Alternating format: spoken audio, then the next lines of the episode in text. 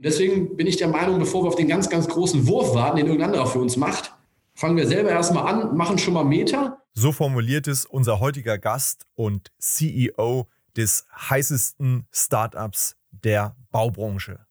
Was dahinter steckt und was die Baubranche für Startups so attraktiv macht und noch viel mehr, erfahren wir von unserem heutigen Gast.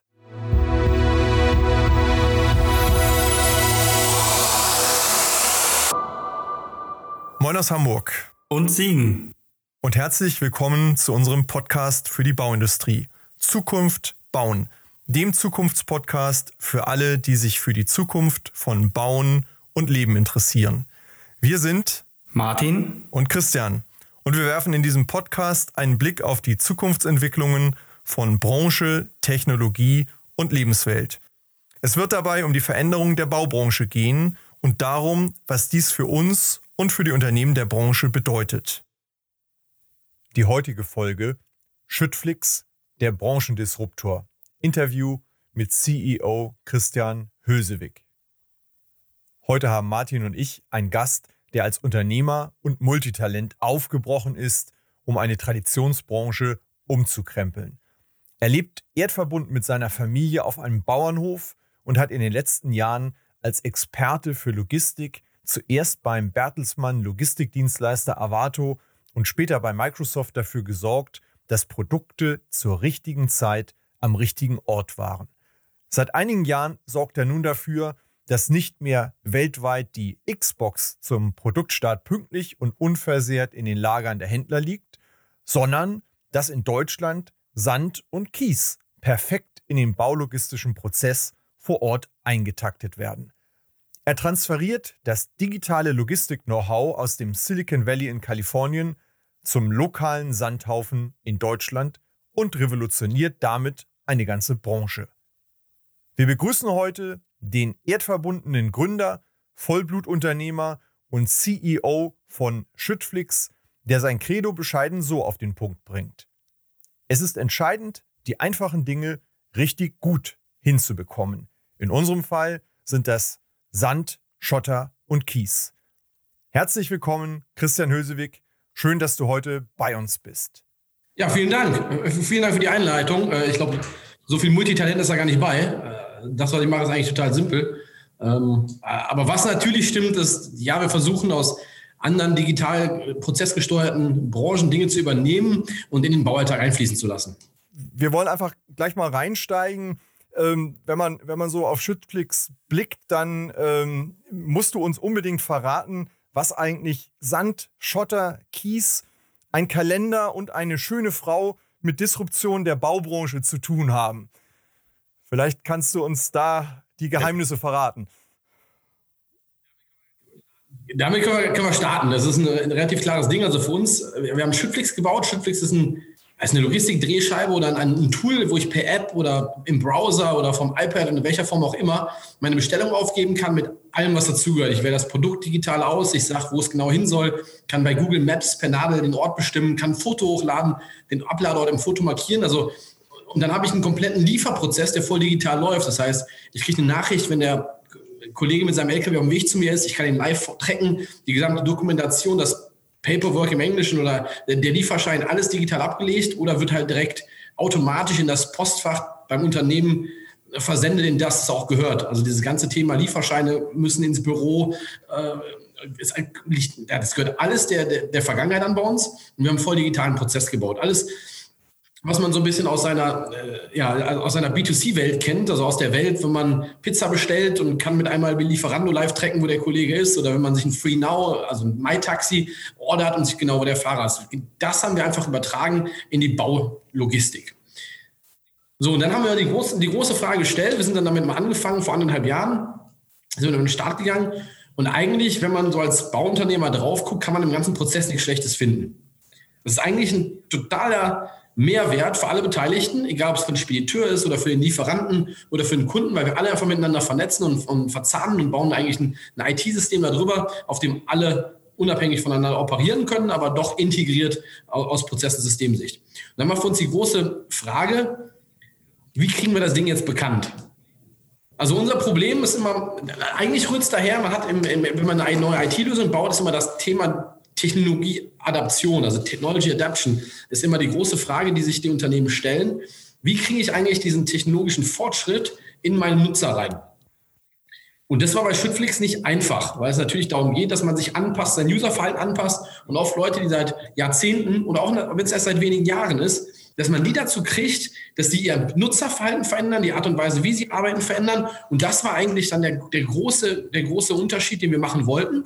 Und um das hinzukriegen, mussten wir als Schüttflix irgendwie in die Köpfe der Leute auf dem Bau. So, wie kommt man besser in die Köpfe der Leute im Bau als mit einem Testimonial, was bekannt ist, was gerne mal ein bisschen provokanter auftritt als alle anderen? Wir haben einfach nur gesagt, wie, wir müssen sicherstellen, dass keiner mehr vergisst. Weil gegen wen treten wir an? Ich vergleiche das mal ganz gerne mit Netflix. Warum? Weil ich sage, wenn ich heute meinen Fernseher anmache, dann hat Netflix das bessere Fernsehprogramm, weil on demand ist alles verfügbar. Das, was ich gerne gucken möchte.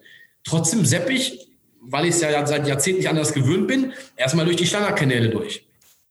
Und um den Menschen im Verhalten dann zu ändern, zu sagen, ich nehme jetzt, also dass es einfach da im Kopf äh, platziert ist, ne, dass der Mensch, wenn er an Sandschott und Kies denkt, nicht an den denkt, wo er immer angerufen hat, sondern an Schüttflix. Das mussten wir erzeugen. Und das war dann unser Schlüssel, war Sophia Tomalla, mit der ich mal gequatscht hatte, ob sie unser Testimonial werden wollte, die das total cool fand, was wir machen, die ein Riesenfan der Branche ist, die die Lösung cool fand und gesagt hat, da mache ich auf jeden Fall mit, passt auch zu mir.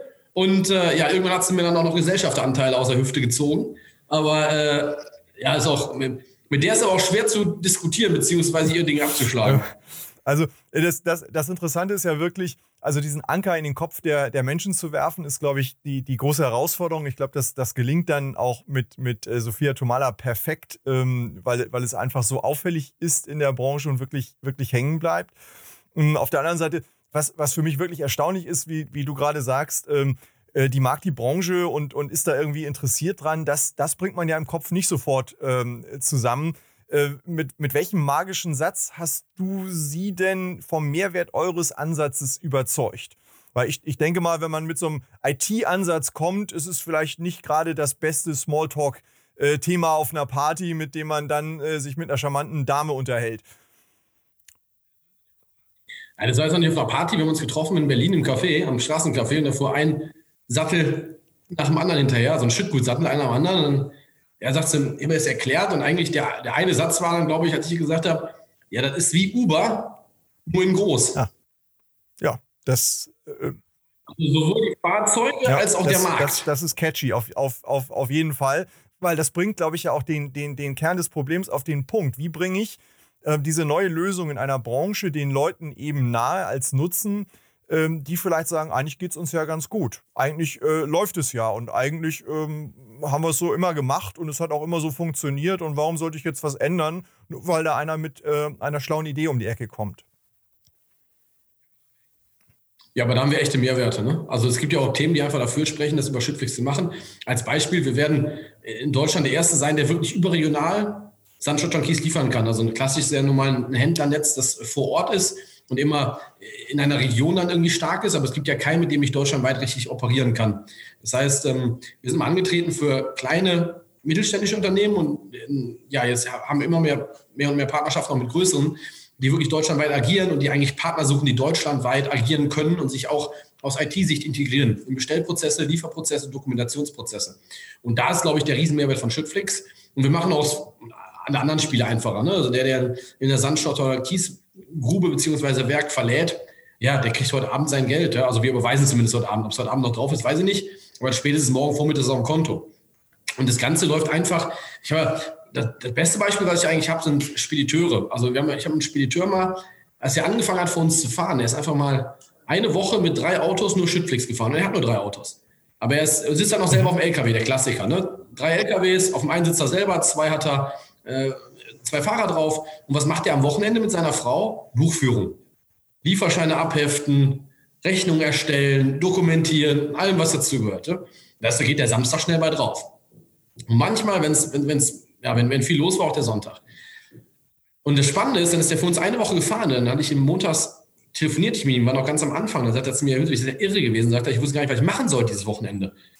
Bei euch habe ich hier jeden Abend kriege ich eine PDF mit allen Touren, die meine Fahrer gefahren sind, voll dokumentiert. Welches Kennzeichen, wann losgefahren, wann abgekippt, der Euro steht dahinter, nicht gekriegt habe. Ich musste ja eigentlich, einzige, was ich am Samstagmorgen machen musste, waren fünf PDFs ausdrucken, abheften und vier waren schon überwiesen. Und wenn ich dann daran denke, diese, das eine ist ja, ich kaufe den Sand und kaufe den für den gleichen Preis, aber der größere Hebel ist ja, die Gesamtprozesskosten, die in der, auf der Sachbearbeiterebene angelehnt auch nochmal da sind. In der Spedition sind ja im Schnitt auf fünf Fahrer, kommt ja eine Person im Backoffice, die disponiert, dokumentiert, Rechnungen schreibt, allem, was dazugehört. Und das ist, glaube ich, für diese ganzen Themen, die automatisieren wir einfach voll durch und äh, versuchen, dass alle unsere Partner auf der, auf der Plattform sich einfach nur auf die Mehrwerttätigkeit konzentrieren können. Und das sind eigentlich so Dinge, die dann relativ schnell einleuchten, dass man dadurch den Gesamtprozess und die besser macht, effizienter macht und dadurch auch kostengünstiger. Ja, Christian, ähm, erstmal Hallo auch noch von mir. Ähm, die Ausführungen gerade führen eigentlich perfekt zu einer Frage, die ich mir eigentlich vorbereitet hatte. Ja. Aber die Überleitung war quasi perfekt. Jetzt war jetzt die eine Resonanz von einem Fuhrunternehmer sehr, sehr positiv. Da die Frage, sind die, die Resonanzen gerade am Anfang beim Kiesgrubenbetreiber, bei den Baufirmen, bei den Fuhrunternehmern immer positiv gewesen oder haben die sich auch entwickelt über Mundpropaganda oder musste man da bei manchen auch Mauern einreißen? Es hat sich, hat sich entwickelt. Am Anfang haben wir natürlich die uns alle angeguckt und gesagt, was wollt ihr mit einer App und digitalen Prozess und wie soll kein Lieferschein mehr schreiben und da muss dann eine Wiegekarte bei. Dann war auch fraglich, und sage, wenn es bei euch einer bestellt, der muss doch unterschreiben. Oder wenn er eine Lieferung entgegennimmt, der muss nicht mehr unterschreiben. Also wenn man darüber nachdenkt und sagt, also jeder hat ja schon mal bei Amazon bestellt und hat das letzte Mal auf dem Bildschirm unterschrieben. Der, bewusste Klick reicht rechtlich vollkommen aus, ja, und das kann ich auf dem Smartphone super darstellen. Aber klar, wir rennen natürlich, wir sind mit zwölf Leuten im Außendienst, die nichts anderes machen, außer Partnerakquise den ganzen Tag. Da brauche ich nicht über Online-Marketing oder Search Engine Optimization kommen, sondern da muss ich hinfahren, denen das erklären, das Vertrauen aufbauen. Und wir sind dann auch nicht eine anonyme Plattform, sondern wir sind auch ein Team ähm, von Menschen, die dahinter stehen. Wenn irgendwas schief läuft, sind wir da. Aber wir können uns halt auf die anderthalb oder zwei Prozent der Themen konzentrieren, die schief laufen und die anderen 98 Prozent laufen einfach sauber durch. Und das, glaube ich, macht den großen Unterschied für uns im Vergleich zum traditionellen Händler. Weil letztendlich sind wir auch nichts anderes als ein Schüttguthändler ähm, oder ein weiterer Händler auf dem Markt. Wie war denn, sag ich mal, die Resonanz? Du hast davon gesprochen, auf fünf Fahrer oder fünf LKWs kommt im Schnitt einer im Backoffice. Ähm, ich stelle mir jetzt vor, wenn man im Außendienst bei der Firma anklopft und man trifft gerade auf den, dessen Arbeit jetzt automatisiert wird. Ähm, das sind ja dann häufig diejenigen, die auch dann eine Abwehrhaltung haben, weil natürlich die Angst besteht, durch eine App ersetzt zu werden. Wie antwortet ihr denen dann, wenn die sagen, ihr wollt uns ja nur die Arbeitsplätze zerstören? Wir, wir, zu tun gibt es genug. Insgesamt. Aber man muss sich ja auf diese stumpfen Tätigkeiten dann nicht mehr konzentrieren. Und ähm, meistens, natürlich, wir sprechen meistens nicht mit jemandem im Backoffice, muss man ehrlicherweise sagen. Also ja, klar, wir heben Effizienzen im Backoffice oder versuchen da äh, Dinge zu reduzieren. Ähm, aber wir, meistens reden wir halt mit Firmeneigentümern, Geschäftsführern dergleichen, dass ja kleinere oder mittelständische Betriebe sind, wo man eigentlich dann direkt auf den Chef trifft und meistens disponiert der Chef auch noch selber. Ja, und, und, mit denen, die, bei der rennen wir erstmal offene Türen ein. Ja, das gleiche in den Schotterwerken und Sandgruben auch. Ähm, und ich glaube, Dinge effizienter zu machen, da ist eigentlich nur im Sinne des Unternehmers. Und dann sollten sich die Ressourcen, die dadurch frei werden, auf andere Dinge konzentrieren. Ne? Ja, genau, also den Satz zu tun gibt es genug. Ich glaube, den, den, den gibt es eigentlich in fast allen Prozessen, die man digitalisiert. Ich, ich glaube, die Angst, dass Leute wegrationalisiert werden, die ist zumindest mal aktuell noch relativ unbegründet, wenn ich sehe, auch in Bauunternehmen digitale Rechnungsprüfung, Optimierung, Einkauf und Co. Äh, die Leute haben in der Regel dann einfach viel mehr Zeit, sich um die wichtigen Dinge zu küm kümmern. Die Spezialfälle dann nochmal genau zu betrachten, aber wie gesagt, nicht abzuheften, zu kopieren oder einzutippen. Ganz genau, bei klassisch beim Bauleiter, ne? Einfach mal dann mehr Zeit auf der Baustelle verbringen, mehr Zeit mit den Bauabläufen, die zu optimieren, als sich im Hintergrund damit umzuschlagen, ob die Rechnung jetzt freigegeben ist oder nicht und ob die Dokumentation der Lieferscheine passt. Ja? Und da sage ich halt, das macht das System automatisch. Also bei uns kann kein Lieferschein falsch sein. Das, das, ist ja am Ende auch der, der Punkt, erstmal den Menschen klarzumachen, dass Veränderung eben natürlich einerseits Verbesserung bedeutet und für sie selber eben auch bedeutet, das ist eine der, der Kompetenzen, die wir heute alle haben müssen, dass, dann, dass man eben Dinge dann anders macht oder andere Dinge äh, macht und, und frei werdende Ressourcen halt äh, produktiver nutzt und vielleicht mehr ins Offensivspiel dann da reingeht. Und bei denen, äh, denen es die eigene Arbeit als Unternehmer praktisch erleichtert, die sind dann wahrscheinlich sowieso leicht zu überzeugen. Wie ist denn das eigentlich mit dem Thema es ist ja so ein Markt, der, der lebt ja auch durchaus regional ein Stück weit von der Intransparenz. Ja, wie, wie ist, ihr bringt ja natürlich äh, hier auch eine bessere Übersichtlichkeit in viele Dinge rein. Das hat Vorteile auf der einen Seite, aber da freut sich ja vielleicht nicht jeder drüber. Wie, wie, wie sind da die Erfahrungen? Ja, das, also ich finde, es, die Transparenz hilft. Die hilft definitiv dem Kunden. Ähm, aber so eine Markttransparenz hilft auch den Unternehmern bzw. den Lieferanten. Wenn man überlegt, dass heute der klassische lokale Tiefbauer, der jetzt mal in einer anderen Region tätig ist, in der er die Schüttguthändler oder die äh, Erzeuger nicht kennt und sich dann teilweise von seinem Haus- und Hofhändler das Zeug eine Stunde hinterherfahren lässt. Warum? Weil er noch keine andere Lieferantenbeziehung hat oder der andere Lieferant auch keine Lust hat, die aufzubauen, weil er den anderen Unternehmer nicht kennt. Und da ist als Schüttflix halt als Mittelsmann ähm, wir haben die Beziehung mit dem Lieferanten und mit dem Kunden und der Lieferant kann sich sicher sein, dass von uns die, die Kohle zeitnah kommt, ja, also innerhalb von zwei Tagen spätestens. Und das sind natürlich so Themenhebel, wo man dann auch eine andere Vertrauensbasis hat und eigentlich sinnvolle Lieferanten-Kundenbeziehungen aufbaut, die über die Plattform abwickelt. Und ich glaube, das ist oft der Fall, dass diese Intransparenz auch dadurch dazu führt, dass man halt suboptimale Lieferantenstrukturen hat weil man eben nicht den, die Sandgrube, die gerade an, der Bau, an dem Bauvorhaben vor Ort ist, kennt. Wenn man nur um den Kirchturm herum arbeitet, also jemand, der einen Umkreis von sieben Kilometern und sich nie daraus bewegt, da ist der, der Mehrwert nicht vorhanden. Das stimmt, weil seine Lieferantenstruktur irgendwie passt, weil er die optimalen immer mal rausgefunden hat. Aber das ist ja nicht der Fall. Auch die meisten Unternehmen werden ja immer und immer überregionaler. Gerade im öffentlichen Bereich wird alles ausgeschrieben. Äh, deswegen bin ich der festen Überzeugung, dass oft Unternehmen tätig sind oder dass falsche Lieferanten-Kundenbeziehungen zustande kommen, einfach der Intransparenz des Marktes wegen. Und da rede ich gar nicht über die Preisintransparenz, sondern einfach nur darum, dass ich nicht weiß, wo die nächste Sandgrube ist oder das nächste, nächste Schotterwerk ist. Ich führe ja auch nochmal zu dem Punkt ähm, Auslastung, also diese unternehmerische Betrachtung. Ähm, ich habe irgendwie meine 1, 2, 3 LKW, sind die alle optimal ausgelastet und ähm, ja, nutze ich mein Kapital da effizient genug? Ich glaube, da äh, leistet ihr dann ja auch einen wichtigen Beitrag. Wie, vielleicht können wir mal so ein Beispiel durchgehen, wie, wie, wie der klassische Ablauf eigentlich ist auf der Baustelle, wenn da einer ähm, irgendwo Schüttgut bestellt, ähm, traditionell zu dem, wie es jetzt über euch läuft. Ja, also im Klassischen, wenn ich jetzt 1000 Tonnen morgen brauche, dann ist es interessant, ja, sind 40, 40 Sattel voll. Ähm, dann rufe ich heute einen Lieferanten an, der kriegt das so richtig zum Morgen nicht mehr rein, ne? weil er seine LKWs durchgeplant hat, irgendwie Stammkundschaft und dergleichen. Und jetzt brauche ich einen, der morgen trotzdem, brauche ich irgendwie 40 Touren. Wenn ich die 40 Touren bei uns in die Plattform packe, da gucken heute 950 Spediteure drauf. Die 950 Spediteure greifen auf 8000 LKWs zurück. Ich garantiere, da finde ich immer 10 Speditionen, die jede vier Touren fahren kann in der Region.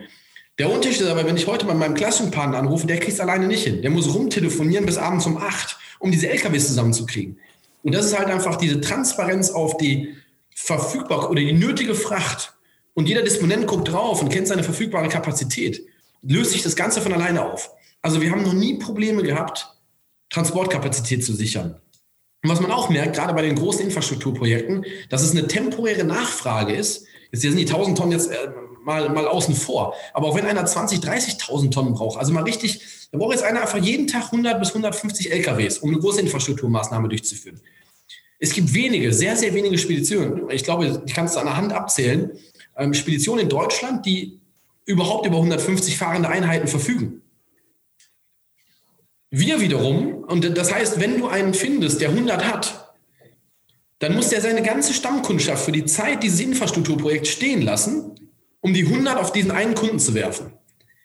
Aber der hat ja gar keine Lust, also das wäre auch töricht, als Unternehmer zu sagen, ich schmeiße meine ganze Kapazität auf einen Kunden. Jetzt schmeiße, würden wir das in unsere Börse einstellen und es würden, es würden sich garantiert 20 Unternehmer finden, die noch fünf LKWs über haben. Und das macht, glaube ich, den großen Unterschied. Wir finden immer 20 Spediteure, die jeder fünf haben, aber einen zu finden, der 100 hat. Und das ist, glaube ich, der große Unterschied heute zwischen dem, wie es klassisch funktioniert. Ich rufe einen an, in der bilateralen Kommunikation, der ruft dann vielleicht nochmal Subunternehmer an und so weiter und versucht das irgendwie zu deichseln. Aber der tritt all seine Stammkunden der Zeit auf, auf die Füße, weil er sagt, ich kann gerade nicht, ich mache gerade einen Großauftrag. Und wir sagen einfach, pass mal auf, einfach die, ein Teil von vielen ist viel, viel stärker als fast alles von einem. Das, das erhöht dann ja auch auf der anderen Seite die Planungssicherheit in, äh, für die Baumaßnahme. Ja, also die, die Partnersicherheit, wenn man so will. Ja. Also ich kann das auch aus, aus dem Baustellenalltag nur bestätigen. Also selbst bei den kleinen Tonnagen, wenn ich mal nur zwei, drei äh, Sattel brauche. Ähm, wenn ich auch zum Beispiel im Tiefbau als Nachunternehmer für einen Schlüsselfertigbau oder ähnliches arbeite, dann kann es immer mal passieren, dass eigentlich eine Abfuhr, Bodenabfuhr, Bodenzufuhr von einem Dienstag auf einen Mittwoch verschoben wird, weil irgendwas noch nicht fertig ist. Und äh, aus der eigenen Erfahrung weiß ich, dass man dann, selbst wenn man nur um einen Tag verschiebt, nach vorne oder hinten, ähm, telefonische Kniefälle bei sämtlichen Spediteuren, die man noch im Telefonbuch hat, machen muss. Und wenn es dann wirklich teilweise nur um drei, vier Sattel geht, weil einfach, zumindest bis jetzt in Zeiten der, der Hochkonjunktur, die Fuhrunternehmen ja doch alle sehr stark ausgelastet sind. Also die Relevanz auf den Baustellen kurzfristig auf äh, Frachtraum zugreifen zu können, doch recht hoch ist. Vor allen Dingen, weil ja viele Baufirmen in den letzten Jahren dazu übergegangen sind, selber ganz wenig äh, Transportfahrzeuge nur noch vorzuhalten. Das stimmt, aber wenn man dann den Telefonbuch durchgeht, dann hat man natürlich erstmal den, man ruft den großen Spediteur an, der dann wieder ganz viele Subunternehmer unter sich hatte. Der Subunternehmer ist ja dann immer der, ich sag mal, das letzte Glied an, an der Kette oder in der Nahrungskette. Und bei uns sind alle gleich. Also der Spediteur mit 100 LKWs ist, kann bei uns auf die, auf die Plattform genauso zugreifen wie der mit zwei. Und was wir festgestellt haben, ist, dass wir unendlich viele kleine haben, die lieben gerne direkt für den Kunden fahren oder direkt für Schüttflix fahren und nicht für den Subunternehmer oder für den großen Unternehmen, für den sie sonst tätig sind. Und das ist, glaube ich, da, wo wir nochmal Kapazität mobilisieren. Ähm, und das ist, macht, ja, das macht dann den Unterschied, das bringt die Kapazität und dann irgendwo auch die Liefersicherheit für den Kunden. Was mir da noch einfällt bei dem Stichwort, die vielen Kleinen können vielleicht mehr bewegen, als wenn man sich nur an einen Großen bindet. Ähm, das ist ja nicht nur jetzt in der Bauindustrie so oder bei dem Modell Schüttflix, dass in letzter Zeit ja besonders erfolgreiche Geschäftsmodelle Plattformen waren, sei es soziale Medien oder irgendwelche Vermittlungsplattformen. Die leben ja in der Regel immer davon, dass sie relativ schnell eine Größe erreicht haben, wo es auch eine Marktrelevanz gibt. Also ich sag mal, ein Schüttflix mit drei, Schütt, äh, mit drei Fuhrunternehmern ist wahrscheinlich uninteressant für die meisten Bauunternehmen. Ähm, die Größe scheint ihr jetzt ja schon zumindest von den Zahlen her erreicht zu haben. Ähm, wie, wie geht das, dass man die möglichst schnell dann auch alle, also das ist ja so ein bisschen Teufelskreis. Ja, sag mir mal deine Referenzen. Äh, ja, ich habe noch nicht so viele, ja, dann werde ich aber nicht Mitglied. Also das klassische Problem an der Plattform. Ja. Und wie sieht da so der, der, der Steigerungswunsch aus oder wo geht da die Reise hin, was also, registrierte Vorunternehmer angeht? Ja, absolut. Das klassische NI-Problem. Ne? Also das ist ja bei uns in unserem Jargon oder in unserer Branche oder in unserem konkreten Beispiel heißt das dann, du willst die A-Preise haben mit dem Volumen. Also ich kriege kein Volumen, weil ich keine guten Preise habe und keine guten Preise, weil ich kein Volumen habe. Das muss ich irgendwie durchbrechen. Und das ist eben, und da halt kommt dieser Venture Capital Gedanke mit rein. Also das ist ja genau dieses Venture Capital Game, die also ich bin jetzt kein Startup-Unternehmer, der einfach versucht, von irgendwem Geld einzusammeln, das auszugeben und mir ein schönes Leben zu machen, sondern der große Unterschied ist, glaube ich, wenn ich in der Plattformökonomie erfolgreich sein möchte, muss ich mich in diesen Markt reinkaufen. Dafür brauche ich das Wagniskapital, dass ich das einmal diese Hürde breche. Ich muss einmal reinbrechen, um dann entweder zu subventionieren vorweg, um dann Volumen zu haben, mit dem Volumen die günstige Preise zu kriegen oder in irgendeiner Form muss ich da reinbrechen. Und da reinbrechen muss ich über Venture Capital. Und so haben wir uns jetzt auch finanziert. Nicht, weil ich das sinnvoll finde, irgendwie wahnsinnig viel Geld einzusammeln von irgendwelchen Investoren. Und äh, ich habe einen riesen Respekt vor, vor Unternehmern, die Unternehmen wirklich organisch aufgebaut haben, ohne das. Aber ich glaube, in der Plattformökonomie, in dem Geschäftsfeld, in dem wir unterwegs sind, geht es nicht ohne oder es braucht unglaublich lange. Wenn es unglaublich lange dauert, ist die Gefahr immer in der Plattformökonomie, dass irgendein anderer die Kohle einsammelt von diesen dritten Investoren und dann an dir vorbeiraucht. Und genau das ist eigentlich, warum wir uns dafür entschieden haben, auch bei Schüttflix Wagniskapital mit an Bord zu nehmen. Also wir haben jetzt zwei Wagniskapitalinvestoren dabei, einmal Speed Invest aus Österreich und einmal Holzbrink Ventures. Und das sind natürlich erprobte, sehr, sehr, sehr professionelle äh, Kapitalgeber. Also Holzbrink Ventures hat unter anderem Flixbus gebaut oder mitgebaut und Zalando mitgebaut. Und äh, da haben wir natürlich wahnsinnig viel Erfahrung und auch Kapitalstärke, um in so einem Markt dann auch ja, wirklich eine Lösung zu bauen und genau dieses Problem, was du eben beschrieben hast, einmal zu ähm, Geschwindigkeit ähm, ist, ist wichtig. Das, das führt mich nochmal auch zu zwei Überlegungen. Einmal ähm, aus aktuellem Grund natürlich dieses Jahr Corona ähm, treibt viele Entwicklungen voran. Äh, wir sind hier heute über Zoom verbunden. Die Plattform ist explodiert dieses Jahr und für viele Unternehmen äh, vielleicht auch dieses Jahr das erste Mal der Berührungspunkt mit äh, dieser Art der Kommunikation gewesen. Ähm, gerade in dieser Branche, wo doch die Dinge manchmal etwas langsamer gehen, ähm, spürt ihr das, dass dieses äh, Corona-Phänomen, wenn man so will, äh, eine Beschleunigung bringt oder behindert das momentan das, das Geschäft? Ähm, ihr sprecht ja von, von, von persönlichem Erreichen auch der, der Leute vor Ort. Ähm, ist das hinderlich oder förderlich im Moment? Es hat uns in den ersten Wochen da im April mal ein bisschen gehindert, weil irgendwie sich keiner mehr treffen wollte. Und wir doch versuchen, die Partnerakquise in Person zu machen, weil wir A, uns selber gerne ein Bild von dem Partner machen. Das heißt, es ist schon mal schön, da, da gewesen zu sein, ob es ein Speditionshof ist oder eine Sandgrube, einfach ein Gefühl für den Partner zu kriegen und dem das Gefühl von uns und unserem Gesicht als ja, echte Menschen oder echtes Unternehmen zu geben. Ähm, trotzdem, wir hatten wahnsinnige Wachstumsraten. Gerade im ersten Halbjahr sind wir eigentlich jeden Monat 50 Prozent gewachsen, also von Monat zu Monat 50 Prozent. Und äh, da kann man jetzt, also wäre jetzt aber töricht zu sagen, das lag an Corona. Ne? Das war eine Kombination. Wir haben wahnsinnig viel, wahnsinnig viel Werbung gemacht über Winter hinaus. Wir sind mit Sophia letztes Jahr im November an den Start gegangen, haben Vollgas gegeben, um einfach die Marke bekannt zu machen und die Lösung bekannt zu machen. Dann, klar, die Baukonjunktur zieht ja immer an. Also wenn ich aus dem Februar rauskomme, im März, wenn ich von März zu April nicht mehr schaffe, also wenn ich im April nicht wesentlich mehr mache als im März, habe ich immer falsch gemacht. Äh, was heißt was falsch gemacht? Aber das ist ja einfach der, der klassische Zyklus. Und dann kam noch Corona hinzu.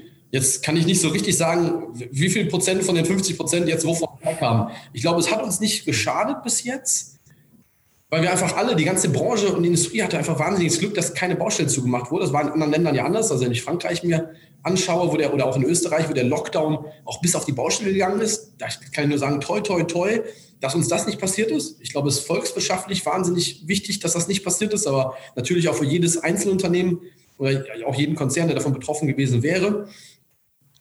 Ansonsten, klar, nachhaltig über Schrittflix habe ich keinen Kontakt. Ne? Ich muss nicht aussteigen. Das kann ich alles über mein Smartphone machen. Ich brauche keinen Suchen auf der Baustelle, der mir einen Lieferschein unterschreibt. Das ist ja mit Corona oder ohne Corona nervig. Also ich renne dann da rum von Bagger zu Fahrer zu Baggerfahrer. Keiner will mir unterschreiben, äh, bis ich mal einen finde, der sich jetzt irgendwie verantwortlich fühlt, mir mal einen Lieferschein zu unterzeichnen und auch den anderen entgegennimmt. Diese Prozesse zu digitalisieren, das ja, spart Nerven, spart aber auch Zeit. Ja? Der LKW kippt ab, macht ein kurzes Foto, das Foto wird auf dem Lieferschein gedruckt und er ist nicht gedruckt, weil wir Tinte verschwinden wollen. Wir drücken die Dinger ja nie aus, sondern wird einfach nur in der PDF abgelegt und weiter geht's. Also, man könnte sagen, doch ein bisschen Rückenwind durch, durch die Entwicklung wahrscheinlich auch, weil, weil im Kopf die Offenheit auch für digitale Themen vielleicht im Moment auch größer ist als vor Corona-Zeiten. Ne?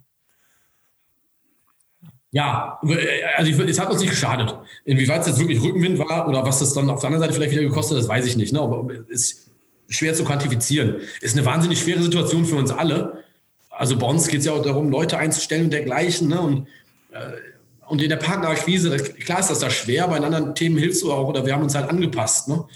Und da finde ich, da kann man aus der Situation einfach nur das Beste draus machen. Also, da lohnt sich nicht, auch bei uns nicht, wortwörtlich den Kopf in den Sand zu stecken. Ne? Ähm, du, du, ja. Ähm, vielleicht noch, ähm, Christian hat eben zwei Stichworte genannt, die mich auch noch auf, auf eine Idee bringen. Und zwar einmal war das das Wort volkswirtschaftlich und das andere nachhaltig. Wir haben in einer Folge ja schon mal über das Thema Nachhaltigkeit diskutiert. Ich glaube, auch das ist ja ein Thema unter dem ähm, Thema der Nachhaltigkeit, gerade Umweltschutz, CO2 und Co. Ja. Ähm, man kann natürlich auch über eine, eine intelligente Disposition Leerfahrten verhindern. Ja? Und äh, ich denke, das ist gerade im Schüttgutbereich auch ein interessantes Thema, ähm, dass wir über die Autobahn keine Lkw fahren haben, die äh, gerade den Laderaum komplett leer haben, oder? Riesen, riesen, riesen, riesen Hebel. Es wäre vermessen zu sagen, dass wir das jetzt schon tun, weil dafür noch nicht auch Liquidität auf der Plattform ist. Also man muss, um das optimieren zu können, braucht man natürlich die, in Anführungsstrichen, die Grundgesamtheit aller Transporte. Wenn ich alle Transporte habe, kann ich, oder richtig, richtig viele Transporte habe, kann ich richtig viel optimieren. Und da fehlt uns heute noch die Liquidität. Wir glauben, dass wir da hinkommen und dann wirklich auch, und das Schöne ist ja bei uns im Bau oder auch vor allem im Transportgewerbe ist ja nun mal so, dass alles, was ich, wenn ich Kosten einspare, spare ich auch CO2 ein, weil der LKW weniger fährt. Und dann schone ich auch die Infrastruktur und vermeide Staus und allem, was dazugehört. Ich glaube, der größte Hebel für uns aus Nachhaltigkeitssicht wird nachher sein, Baumaterialien aus, aus dem Aushub. Also wenn ich als Beispiel ans Rheinland denke, im Schnitt sind irgendwie oben 40 Zentimeter Mutterboden drauf und darunter kommt immer der schönste Füllkies. Und jetzt kann ich den Füllkies aus der Baugrube um die Ecke beziehen oder ich kann den Füllkies aus, dem Kies, aus der Kiesgrube vor der Stadt beziehen. Und da eigentlich hinzugehen und zu sagen, ich habe so einen dynamischen ähm, Angebot-Nachfrage-Match, weil ich weiß, wo was entsorgt werden muss und eine sinnvolle Verwendung im nahen Umkreis. Das kriege ich ja nur hin, wenn ich eine Plattform habe, die unternehmensübergreifend fungiert. Also Kunde A will den Kies entsorgen, Kunde B braucht ihn. Das ist, glaube ich, dann da, wo die wirkliche Nachhaltigkeit dann eintritt in unserem Modell, dass wir die beiden miteinander verknüpfen. möglicherweise zwei Wettbewerber, die da heute auf definitiv nicht drüber sprechen würden. Aber diese Transparenz zu erzeugen, das ist, glaube ich, der ganz, ganz große Hebel nachher. Oder nicht glaube ich, sondern weiß ich, weil es einfach sinnvoll nachvollziehbar ist. Aber das, äh, da sind wir heute noch nicht. Also das ist das große Ziel. Aber das Ziel erreichen wir nur, wenn wir halt einen Kunden nach dem anderen und irgendwann sind es ganz, ganz viele davon überzeugen, dass eine Plattform sinnvoll ist, aus Prozesssicht jetzt schon, aber irgendwann auch aus gesamtvolkswirtschaftlicher, ökonomischer, ökologischer Sicht und dann auch wirklich äh, aus, na, einfach nachhaltig funktioniert oder nachhaltiger funktioniert, als wir es heute tun. Äh, Wachstum sind ja äh, Stichwort, das Wachstum ist ja ein Stichwort, das jetzt häufiger schon auch gefallen ist. Ihr braucht Leute, ihr braucht Personal, ihr braucht äh, ähm, Lieferanten und, und Logistikkapazitäten, äh, Transportkapazitäten. Wie seht ihr so die nächsten ein, zwei Jahre da im, im, im Wachstum vor euch? Wie sind da die, die Pläne? Wie, soll, wie wollt ihr das realisieren? Also vor anderthalb Jahren waren wir zu dritt. Jetzt sind wir gut 30. Ich glaube, dass wir Mitte nächsten Jahres 100 Leute sein werden. Und die müssen wir finden, ausbilden, weiterbilden, ja, strukturiert an den Markt kriegen und mit denen eigentlich durch, ja, dann deutschlandweit Sandschotter und Kies ja. liefern. Ne? Ähm, spürt ihr das bei, bei, bei potenziellen Bewerbern, dass die Interesse haben an dieser neuen Variante der Branche, wenn man, wenn man so will, also dieser digitalen Variante der Traditionsindustrie, könnte man fast sagen?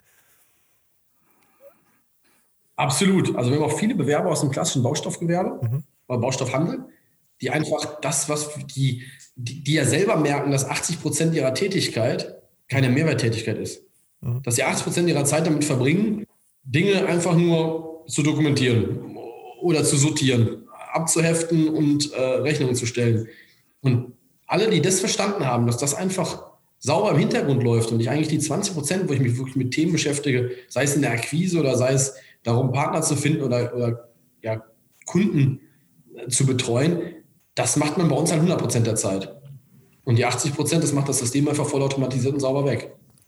Und die, die das begriffen haben, sind, ah, sind das Leute, von denen wir sagen, Mensch, das sind doch eigentlich tolle, können tolle Kollegen sein, weil die aus der Materie kommen, weil die verstanden haben, wie sinnvoll die Lösung ist, brauche ich ihnen gar nicht erklären. Also die meisten, die aus unserem Gewerbe oder aus dem Gewerbe kommen, die verstehen sofort den unendlichen Mehrwert. Das heißt, das Thema Sinn ist praktisch schon eingebaut ins Geschäftsmodell für den potenziellen Mitarbeiter. Ja.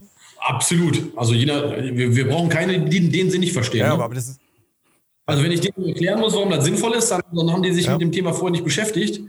Dann verstehe ich auch nicht, warum sie sich beworben haben. Das ist in der Branche ein großes Thema, weil ich erlebe das immer wieder, dass viele eben einfach den Sinn in ihrer Aufgabe nicht so richtig sehen oder in dem Geschäftsmodell nicht so richtig sehen. Und auch hier sieht man eben, dass gar nicht nur das Geschäftsmodell völlig neu ist, sondern dass das im Grunde auch dazu beiträgt, dass Leute viel schneller verstehen, warum ihre Tätigkeit möglicherweise einen großen Wertbeitrag leisten kann und sie sich mit ihrer Kraft mehr da einbringen können, wo es eben wirklich Sinn macht und nicht irgendwelche stupiden Arbeiten ähm, ja, abwickeln müssen.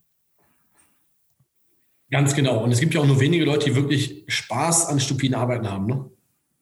Also das ist ja, die, die, Mehrwerttätigkeit, die Interaktion mit Menschen, äh, das ist ja eigentlich, was Spaß macht. Und so eine Branche zu verändern oder zu helfen, dass so eine Branche äh, einfach jetzt im, im digitalen Zeitalter mit einmal ganz weit vorne dabei ist. Ja? Das macht allen Spaß. Und das macht, und das Schöne ist dann, wenn die Kunden einfach auch begeistert sind. Also ich sage mal, der, dem größten Spaß kriegen, kriegen wir aus unserem Tun, wenn der Kunde begeistert ist von der Lösung und, und wie, wie, wie, ja, wie, wie top dieser Prozess einfach funktioniert ja? und wie wenig er dabei tun muss. Martin und, und ich haben im Vorwege nochmal auch über ein Thema gesprochen. Vielleicht kannst du da nochmal einsteigen, Martin. Die Verbindung äh, mit BIM-Modellen und die Anbindung an ähm, Hersteller, da sind ja auch noch so einige offene Enden vielleicht oder Potenziale für die Zukunft. Möchtest du da nochmal reingehen? Ja, also wir haben uns einfach überlegt, wie sieht denn so der Blick nach vorne aus? Also man merkt ja auch, wie du für das Thema brennst, ähm, dass da auch eine äh, ganz besondere Idee hintersteckt. Man hat ja dann, wenn man so ein Spirit für ein Thema hat, wahrscheinlich äh, auch immer wieder den Anspruch weiter zu denken. Gibt es da irgendwelche Überlegungen? Ich, ich habe da einfach mal rumgesponnen und gedacht, ja, wie sieht's aus, wenn das Thema BIM auch im Tiefbau irgendwann ähm, komplett durchschlägt, dass man vielleicht gar nicht mehr auf der Baustelle den Schotter abrufen muss, sondern eine Plattform automatisch auf ein Modell zugreift und sich daher zum Beispiel Schüttgutmengen ziehen kann mit, wenn es komplett gemacht ist und weiß sogar, an welchem Tag es da sein muss, außer es ändert sich was. Ähm, Kooperation mit den Herstellern der, der, ähm, der Schüttguttransporter, der Ladegeräte, dass ich quasi in irgendeiner Form direkt eine Integration in die Baumaschinen habe? Oder habt ihr da vielleicht auch ganz andere Ideen, wenn ihr sie denn überhaupt schon verraten wollt? Ja, nein, absolut. Also wir, wir, wir hören mit Schüttgut nicht auf. Das ist total klar. Also wie ich sage, also ich möchte jetzt nicht vermessen klingen und mich mit Amazon vergleichen, aber Amazon hat mit DVDs, CDs und Büchern angefangen. Und warum? Weil die einfach zu versenden waren, weil die immer gleich groß waren und äh, der Preis war klar. Das heißt, die haben mit ganz anderem, ganz einfachen angefangen und so ist bei uns auch. Wir fangen mit was ganz Einfachem an. Das ist eine klassische Commodity, Sandschotter und Kies. Ja. Die, wird, die geht auf dem Weg zum Kunden nie kaputt. Retourenrate sehr überschaubar und das Produktportfolio ist nicht wirklich komplex. Damit fangen wir an. Wir haben tausend Ideen, wie wir weitermachen. Ob wir sagen, wir wollen Diesel just in time auf die Baustelle liefern, ne? auch so ein Thema. Gibt keinen, der wirklich richtig gut Deutschland bei Diesel liefern kann und sowieso keinen, der automatisch aus dem Bagger ausliest, obwohl es heute easy möglich ist wie denn der Füllstand des Baggers ist. Und an Tagen, wo er nicht kommen braucht, auch gar nicht hinfährt. Ja? Das sind so Themen, wo wir sagen, da können wir so Technologie vollumfänglich adaptieren und auch in dieselbe Richtung spielen und uns weiterentwickeln.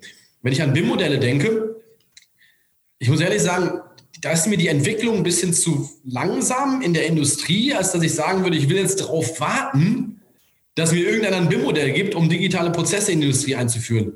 Da bin ich ein bisschen anders gepolt und sage, ja, komme ich erstmal, ich fange erstmal an. Ne? Und wenn ich da warte, ähm, also da gibt es mich auch irgendwie Zwischenebenen. Ne? Also klar wäre es total schön, wenn ich das alles auf dem Silbertablett in Datenform bekomme. Aber bis das soweit ist, ja, der, der, der, ich weiß gar nicht, ob ich da noch Gewerbs, also ob ich da nicht schon in Rente bin. I, I, I don't know. Aber das ist halt so ein Thema, wo ich sage, lieber jetzt Dinge angehen, wo wir wirklich direkt Mehrwert erzeugen können für unsere Nutzer. Und äh, wenn ich das Portfolio denke, klar kann ich jetzt mein Portfolio erweitern, um als Beispiel KG-Rohre. Ne? Ist auch ein total einfaches Portfolio. Die gibt es in 100, 150, 200 und so weiter. Ja, die gibt es in 1 Meter Länge, 5 Meter Länge, den 15 Grad Bogen, 30 Grad Bogen, 45 Grad. Ja, das ist ja ein total einfaches, ob mir das jetzt einer die Bestellung oder die Stückliste aus BIM schickt oder sich schnell zusammenklickt, wenn ich dann irgendwie ein cooles Tool baue, wo er mal gerade irgendwie seinen, seinen Rohrgraben reindonnert oder ob er es abfotografieren kann von dem klassischen Plan, der ihm vorliegt. Ich finde es halt immer schwach, wenn Unternehmen darauf warten, dass die Eingabe als Digitalmodell erfolgt. Ich finde es wichtig, also für uns oder für uns als Schüttflix ist es immer so, wir müssen es allen Parteien einfach machen, dabei zu sein. Und daraus entstehen aus meiner Sicht Plattformen, die dann auch wirklich ja, im Markt sich etablieren, weil es für alle einfach sein muss. Was ich festgestellt habe, dass wenn es um IT-Integration geht, das ist halt, aus meiner alten Welt kenne ich das, ja, als Microsoft haben wir uns mit allen integriert. Wir waren mit UPS integriert, mit FedEx, mit DHL, alle hatten wir Schnittstellen, um Daten auszutauschen und dergleichen. Mit den Fabriken, mit allen, ja. Das ist ja hier in unserem Gewerbe, unserer Branche überhaupt nicht der Fall.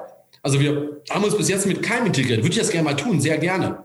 Und machen wir das vielleicht mal, dass wir Waagesysteme anschließen, das automatisiert erfassen. Heute lassen wir halt, äh, ja, heute sitzt der, der Mitarbeiter im Steinbruch vor seinem Laptop, auf seinem Desktop und tippert gerade das Kennzeichen ein und erfasst die Wiegung. Ja? Solche, solche Integrationen werden wir machen. Das haben wir heute noch nicht gemacht, weil das würde einfach uns als Plattform verlangsamen. Also wenn ich mich an die 150 oder vielleicht sind es auch 250 verschiedenen Wiegesysteme anbinden würde, mit Schnittstellen bauen und dergleichen, das ist ja irre. Da kann ich besser erstmal was bauen, was für alle funktioniert und gehe erstmal an den Markt und, und gewinne mal Fahrt. So dass dann irgendwann, wenn wir dann einen gewissen Marktanteil haben, auch die Integration sich lohnt. Das gleiche gilt für mich mit den Bauunternehmen selber. Klar kann ich mich jetzt an so ein, jetzt ein Ariba, ein iTool also, oder BRZ oder ein SAP ist. Aus unserer Sicht wäre das Andocken überhaupt kein Problem was ich festgestellt habe, wenn ich dann dem Kunden sage, du musst erst eine Integration und eine Schnittstelle mit uns bauen, ich glaube, das würde uns einfach, das würde die Digitalisierung der Industrie verlangsamen. Und deswegen bin ich der Meinung, bevor wir auf den ganz, ganz großen Wurf warten, den irgendein anderer für uns macht, fangen wir selber erstmal an, machen schon mal Meter und können uns dann, weil wir system- und prozessgetrieben sind, nachher in jedem der, und das ist für mich BIM, system- und prozessgetriebenes Bauen, da kann ich mich integrieren. Ne? Ja, Christian, ich glaube, das ist so, so ein Zitat für, für ein Best-of schon mal. Oder? Also ich habe keine Lust auf die Entwicklung zu warten, ich mache einfach mal selber. Also das, das finde ich total kernige also mir, mir Aussage zu dem Thema. So der, der, der Gedanke, wir sprechen über Schüttgut und wir sprechen über den Markt und äh, man merkt ja hier im Gespräch, wir könnten das jetzt auch wahrscheinlich stundenlang fortsetzen, weil es so viel zu tun gibt in diesem Markt und so viel zu verändern gibt. Wenn man, wenn man mal nach vorne schaut, ähm, reden wir dann in fünf Jahren eigentlich noch über den Schüttgutmarkt, wenn wir uns erstmal in fünf Jahren wieder treffen würden, Christian, und darüber sprechen? Oder reden wir dann über was ganz anderes? Reden wir dann noch über Schüttgut oder reden wir über eine, eine komplette Marktveränderung? Sind wir dann schon auf dem, auf dem Weg des Amazons von A bis Z äh, in, den, in, in all den Themen? Das weiß ich nicht. Ich würde es mir wünschen, wenn wir über alle Themen sprechen würden. Das liegt aber, glaube ich, auch so ein bisschen, wie schnell adaptiert der Markt oder die Branche sinnvolle Lösungen. Also wie viel müssen wir noch predigen, damit die, ja, damit die Bauwelt anfängt, unsere Lösung zu lieben? Weil von alleine passiert das nicht. Ne? Das ist auch jeden Tag richtig viel Arbeit. Das ist richtig viel Arbeit, immer wieder zu erklären, warum das sinnvoll ist und eigentlich immer mit absoluter Top-Performance, also immer mit absolut fehlerfreiem Abliefern müssen wir überzeugen, jeden Tag. So wie es Amazon auch tut. Amazon tut alles dafür, dass eine Sendung ankommt, nur damit keiner auch auf die Idee kommen kann, dass irgendwas nicht funktioniert hat und ein schlechtes Wort verlieren könnte. Den gleichen Anspruch haben wir auch. Und diese Performance, die werden wir beibehalten. Und dann werden wir sehen, wie schnell, wie schnell der Markt zu einer Lösung adaptiert. Und je schneller das geht, je schneller sind wir dann auch weitere Lösungen auf diese Plattform draufzuschrauben, um die ganze, um, um eigentlich noch mehr Mehrwert für unsere Kunden zu schaffen. Also es gibt einiges zu bewegen im, im, im, in jeder Hinsicht. Äh, spannend und, und ähm, es wäre sicherlich toll, wenn wir dazu auch mal im Gespräch bleiben könnten miteinander, weil die Geschwindigkeit ist, glaube ich, ein ganz entscheidender Faktor. Also das Überzeugen ist der eine Punkt. Und das andere ist, ähm, so wie wir das in der Branche auch sehen, natürlich das Thema Geschwindigkeit die Branche ist traditionell nicht so besonders schnell in ihren Entwicklungen und Veränderungen. Sie muss also hier in, in mehrfacher Hinsicht auf Geschwindigkeit kommen und in die Umsetzung kommen und äh, mehr selber machen und nicht so viel zuwarten. Ja? Ich glaube aber, dass ein ganz, ganz großer Hebel wird sein. Also ich finde das eigentlich gar nicht so schlimm. Die Welt hat mich immer gefragt, ja, welcher LKW-Fahrer soll denn mit dem Smartphone? Ich sage ganz einfach, jeder LKW-Fahrer heute hat ein Smartphone. Warum? weil alle WhatsApp nutzen und jeder will sich lustige Bilder und Fotos hin und her schicken äh, und Videos und allem, was dazugehört. Und die teilen auch Standorte miteinander und die teilen Fotos von Abladestellen miteinander. Und das ist, ich habe auch schon bei Spediteuren gesessen, die haben dann WhatsApp for Desktop. Das kennen die wenigsten IT-Leute, wissen, dass es WhatsApp for Desktop gibt. Das heißt, die Jungs nutzen ja die Lösung, die es gibt aus dem B2C-Umfeld, aus dem Privaten, für ihr berufliches. Und ich glaube, dass im nächsten Jahrzehnt die Erwartungshaltung des Nutzers ist, dass die Einfachheit, die ich in meinem privaten Umfeld aus diesen Apps habe kennengelernt und die technologischen Möglichkeiten des Smartphones einfach ins Berufsfeld übertragen wird. Warum muss ich, warum klappt das privat alles von alleine? Bezahlen vom Taxi und der Beleg irgendwo hin und alles nur im Berufsleben, wenn ich dann auf dem LKW steige, montags morgens muss ich wieder alles von Hand machen. Das ist die und da reden, das ist jetzt branchenunabhängig, aber auch im Bau, dass glaube ich, der Bau überhaupt nicht langsamer als alle anderen, dass die nächsten Jahre die, ja, die Leute, die unterwegs sind, einfach das verlangen werden, dass das Leben einfacher werden muss, dass weniger dokumentiert wird oder einfach automatischer dokumentiert wird. Und diese Themen ist, glaube ich, ein riesen Rückenwind für uns, dass, ich sage mal, der einzige Grund, warum wir heute erfolgreich sind, oder, oder ich sage mal, 90 Prozent der Leute, die jetzt die Schüttflix-App runterladen, haben überhaupt nur einen App Store-Account oder einen Google Play-Account, weil sie WhatsApp haben. Weil sie irgendeinem gesagt haben, ich will jetzt dieses WhatsApp haben. Mein Kollege hat das, der kriegt die lustigsten Bildchen, warum habe ich die nicht? So, und dann musste irgendeiner den Google Play-Account machen und einen iOS-Account. Und nur das ist der Grund, warum die heute Schriftlis runterladen können. Und das wäre, glaube ich, vor zwei oder drei Jahren noch nicht gegangen. Also wir, das heißt angewiesen, aber ich glaube, da hat WhatsApp für uns eine riesen, riesen Vorarbeit geleistet, um genau auf diese Themen jetzt aufzugreifen. Also das kann ich auch nur bestätigen aus dem Baualltag, dass ähm, wir damals, als ich äh, dabei war, einen digitalen Polierarbeitsplatz, also Bautagebuch digital äh, zu implementieren, kam auch relativ häufig die Aussage, ist das denn nicht zu kompliziert, zum Beispiel für die Poliere zu bedienen? Ich habe immer gesagt, die schicken sich am Tag zig Videos mit WhatsApp hin und her, ähm, die teilen Bildchen, wie du auch gesagt hast, und ähm, eine Bedienung eines digitalen Bautagebuchs oder wahrscheinlich auch der Schüttflix-App ist da in keiner Weise großartig komplizierter. Und dann hatte sich das irgendwann sogar gedreht, dass die Poliere gesagt haben, wann kriegen wir das denn endlich? Ja. Ja, also ich glaube, da kommt wirklich die Erwartungshaltung vom Benutzer ähm, auf, auch die Unternehmer zu, zu sagen, ich will den gleichen Komfort, den ich zu Hause habe mit meinem privaten Handy, meinem privaten iPad auch entsprechend im Beruf nutzen können. Ganz genau. Vielleicht das ein, ein gutes Schlusswort oder eine gute Schlussbetrachtung. Würde mal unser, unser Gespräch hier, das ja, ja wahrscheinlich, wenn wir in die nächsten Themen kommen, noch endlos weitergehen könnte, vielleicht hier mal einfangen wollen und, und mich schon mal an dieser Stelle auch für diese äh, tiefen Einblicke da in die Branche und die Gedankenreise in die Zukunft der, der Baulogistik äh, ähm, hier bedanken wollen, Christian, bei dir. Und ähm, Martin und ich, wir würden uns sicherlich freuen, wenn wir vielleicht ab und zu mal wieder im Gespräch bleiben könnten zu diesen Themen. Denn die, die Geschwindigkeit und auch das Maß der Veränderung wird, glaube ich, über die nächsten Monate und Jahre natürlich für alle ein ganz wichtiger ähm, Begleiter im Berufsalltag sein und in dieser Branche sein.